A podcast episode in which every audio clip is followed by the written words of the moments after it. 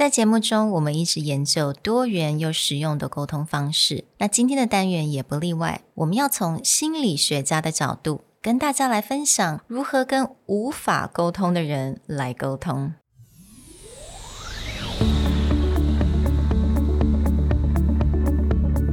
Hello，欢迎来到 Executive Plus 主管与沟通力的 Podcast。I'm Sherry, an educator, certified coach, and style enthusiast. 我相信专业有效的沟通是语言跟逻辑的完美结合。And I'm Nick, a startup consultant, corporate trainer, and late night gaming junkie. I believe great communication requires the right mindset and solid frameworks. 我们希望带给大家职场英语的技能、跨文化沟通技巧与其他能帮助您成为出色领导者的工具。Join us each week as we share our experience, research, and methodologies to take your communication and language skills from good to great.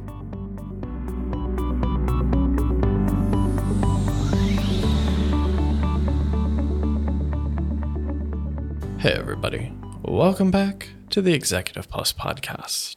In today's episode, we're going to talk about the difficult conversations, or more specifically, how to get out of conversations you don't want to have in your workplace, where you may have to discuss with your colleagues or talk to them, but you don't necessarily need to report to them there's always that person who you don't really want to have a conversation mm-hmm. with, or a conversation can always seem a bit frustrating. You don't want to be rude, but you want to find a way to remove yourself from longer or more irritating conversations. Mm. So, how do you do that politely and without causing issue in the workplace? 我相信应该每一个人都 一定有这样子的经验，就是在工作当中，不管是同事或者是客户，在跟他做 email 沟通，或者是这种 face to face 或开会的时候，你会发现这个人好像永远都会有，就是我讲一句，他有他大概有三句，或者他永远都有一个 excuse，不管他这次做这件事情是不是对的，他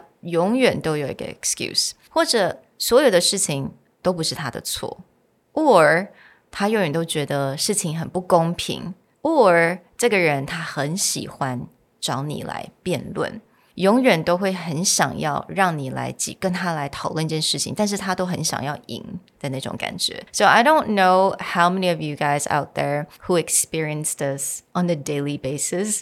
But this is definitely a problem that we absolutely need to talk about, especially we dedicate our career talking about communication. Mm. Yeah.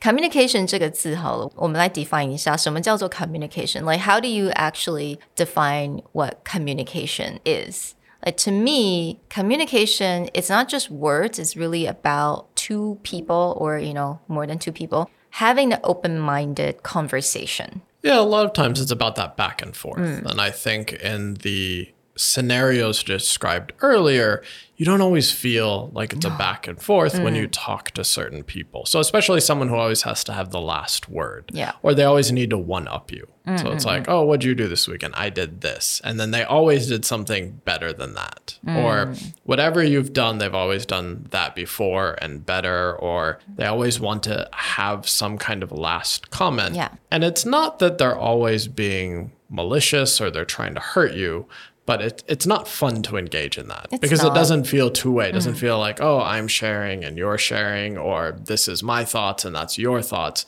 And it now feels like a competition when a lot of times the competition is unnecessary. That's where it feels like it's not mm. communication anymore. Yeah，所以这种时候其实就不叫做沟通，因为沟通是要两方都要非常 open mind 的，想要来分享他们的意见嘛。那 当你跟这种不能沟通的人，你又必须要跟他。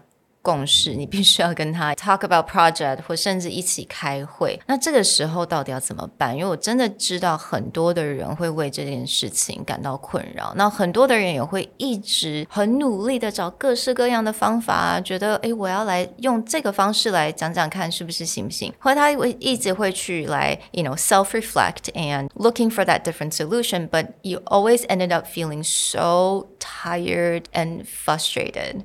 So I just wanted to say if you feel that way, it's okay. It's really okay. And you absolutely have the right to feel that way because I think a lot of us definitely experiencing that in the workplace. And so, doing some research on how do we improve these mm-hmm. conversations, how do we have better conversations, actually, Sherry, you found a mm-hmm. really interesting psychological Yes framing yeah. of where that's coming from, but also a really good framework mm. of how do you involve or actually remove yourself from these mm. kind of mm. conversations. So of course，当我开始做研究的时候，那当然自己呃也是经历到这些，这些等于说是那种无法沟通的这种状况，我就开始去寻找一些 research，一些 you know a lot of information online。那我就发现了有一个我很喜欢的一个心理学家，他的名字叫 Dr. Ramani。那我会把他的 information 放在我们家。讲义当中。So，但是他的 YouTube video，它有非常非常多的 YouTube videos，它主要在讲的是一种人格。那这种应该大家都听过，叫做自恋型人格，so the narcissistic personality disorder。那我们今天先不深入去讲这个这样子的人格，但是我们来讲一下，诶，这种人格其实啊，他们就有很多跟我们刚刚之前讲这些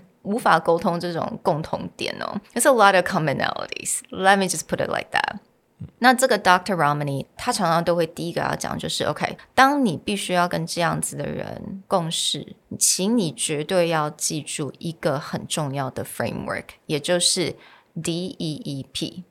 So D is defend, don't engage, don't explain, and don't personalized。那稍微讲一下，也就是说，不要去过度的去为自己辩护，过度的去应付他，就是跟这个人沟通，不要过度的去解释，也不要把它变成是自己的错。This is very interesting to me because we talk about communication a lot and we always think about different ways to communicate in different situations. But when she talked about this, I'm like, oh, don't even defend, don't even engage, don't even explain. That is something I've never thought about before. Yeah, especially I think the first one. A lot of mm. people, when you get frustrated or Yeah. irritated, your first inclination is to start defending. Well, like, mm. oh, I didn't say that and do that. Mm. But one of the things we'll talk about later is what happens is a lot of times a person who, again, likes to have the last word or they likes to have an excuse is they're often very good at starting to get a conversation on a tangent. They, They're mm. very good at taking the argument and moving it somewhere else in a way where you will always feel defensive. And then mm. they can always walk away and be like, well, why are you so defensive? I'm just asking a question. Mm, and then, of course, that really angers someone. Yes, I think that just brings back so much memory. Yeah. but I think a lot of what the don't defend is mm. when you get into a defensive mode, you also lose sight of the conversation that you should be having or that you don't need to have a conversation. 真的, yeah. right? Mm. And so in this case, when you don't defend it, you find a way to either keep the conversation where the conversation should be, or have the realization of like, I can walk away now, Yeah. and I should just do that. Yeah, and this is also getting into that don't engage, which means there are also people who are very good at baiting. Like anyone who likes gossip is usually very good at finding a way to get someone into that conversation, even if they don't want to be. So when it's not engaging, it's like, okay, how do I stop myself from having a conversation that I may not have the time or I don't really want to have? 一个很重要的是，因为我们在这种很 difficult 的这种 对话当中，你一定会感到你你的火球就要出来了，right？There's like a fireball and you you're just like you're on the reaction mode。这个时候你就是想要 react。那 react 的时候，你的这种情绪情绪化就会来了。但是很重要的一点是我们有的时候根本就不需要去跟这个人去解释太多，或者去辩为自己辩护，因为这个时候呢，他这个人他反而得到他想要的。Sometimes these people they really enjoy that debate. They really enjoy seeing people getting so riled up and so angry and frustrated. They really love that, and you're just giving that to them. Yeah, but you're not giving anything to yourself. 所以我觉得前面这讲的 don't defend, don't engage，其实它也算是一种呃自我保护。It's like a self protection Yeah. especially when you know that you tend to be a little emotional, which is okay. Emotion comes first. If you're that person，如果你是情绪先来的人的话，那这个真的是一个很好的一个方式。 Yeah. And again, we're not discouraging debate. It's always good to have debate. It's always good to have critical conversations. But we're looking at deciding in a situation, especially in a workplace, if you're busy, do you always need to get into that conversation? Do you feel that again, this is not communication mm-hmm. anymore. This is someone just trying to have a conversation mm-hmm. and it's not a back and forth. This is not what I'm saying and what you're saying and we're listening and we're trying to Yeah. even be critical of what other person is saying. This is just like someone is trying to engage you in something that you're not ready mm-hmm. for or you're not interested in.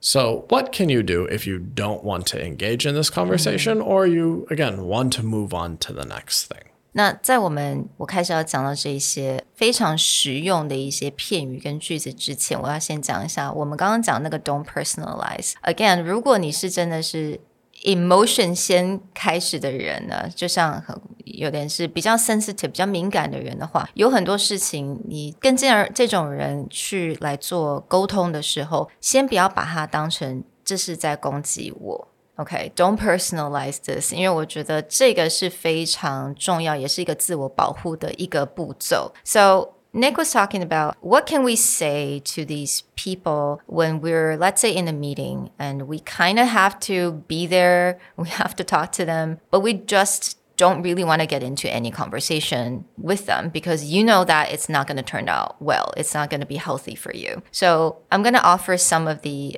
non-committal phrases for you guys. 那如果你要，诶，等一下可能必须要跟这个人要开个会的时候，那你可以先 跟这个人讲说，诶，我等一下要开会，我大概三点的时候开会，大概所以我两点五十分就必须要离开了。So you can say, you know, I'm gonna have a meeting at three, so I need to wrap up our conversation at about two fifty. Give them a heads up that you have to be out of there at what time. Yeah, and this is a good technique actually, just in general, especially for people who you don't feel that they respect your time or they tend to be chronically late. So, one thing that we've had to learn within Presentality a lot is we have a, a lot of our clients tend to be top CEOs or doctors, and they're very used to people operating on their time, and they had a tendency to show up to our meetings very late. Or if we mm. committed a meeting from like three o'clock to four o'clock, they would be on the phone or they would show up at like 345 and what we had to start doing in order to work with that behavior and just be like i still have to leave at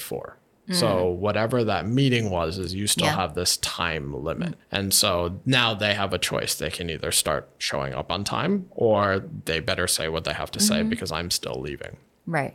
and so, anytime that you're engaging with someone that either A, you don't feel like I want to be part of that conversation, or B, you don't feel they're respecting your time, is be polite about it, but just give them the time limit. Like, even if they're late, be like, I still need to leave by this time. So, if we could wrap up by the conversation by this time, that would be Yeah, great. absolutely. 那就算你等一下，可能你等一下并没有真的有一个 meeting，我觉得你跟这样子的人去做这种沟通或开会的时候，it's still okay. Just tell them that you have to leave at certain time. And I really like a lot of phrases, you know, when someone wanted to start a conversation, 你知道他开始好像的，呃，这个 debate 又要又要来了，你就可以讲，oh, oh, that's very interesting, or I see, That's it. Yeah, just very basic, where again, you don't feel like it's going to be a back and forth conversation. So you can put a very non committal phrase like, I see, or mm. oh, I understand, because that's also not a back and forth. yeah, exactly. When we talk about when you ask questions, you should never ask yes or no questions. You always want to create yeah. an open ended question. Mm. Well, saying something like, oh, I see, that's actually a very close ended answer. is. It's actually kind of the opposite of, what we've been telling people to do because mm. what we're trying to achieve here is not a conversation or that turns into a debate, right? We're trying to walk out of this conversation in one piece, basically. Yeah. And so other ways that you can just kind of signal that mm. I'm closing the conversation and be like, oh, I haven't thought about that before. Let me get mm. back to you. Or um, I'll take it under consideration. Let's discuss this later. Mm, and you can say, oh, yeah, you may be right. Well, thanks for sharing that. Just go like, thanks for sharing that. I think that's a very non committal phrase. And you can say, oh, I understand why you feel that way. And so this is definitely one of those things where, again, you're not being provocative, mm-hmm. where you're mm-hmm. not engaging with them, you're not starting that argument or getting into that debate. You're just kind of signaling, like, okay, I understand. And mm-hmm. then again, you can just say something like, "Oh, I need to go handle other work," or "I need to go do this Yeah. thing." Or you know, if it's a 如果是一个长官的话，他开始想要 you know 开始想要训话还是怎么样？哦、i l l keep that in mind. I'll keep that in mind. 那这样就好了。So again, we're not we're actually suggesting not to create that flow of the conversation, but you're just ending with something that it's not going to offend anyone, and you can walk away safely Mm. in one piece and feeling peaceful. Well, we hope that the next time you get into a conversation or you sense a conversation starting that you don't want to be a part of, you can hit them with a non committal or a non provocative phrase and then find a reason to walk away. We'll talk to you guys next time. Bye. Bye.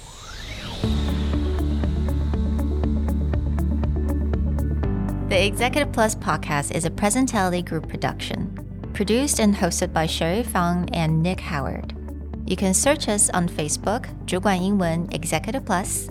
You can also find us on Instagram, Communication R&D, and email us at sherry at epstyleplus.com.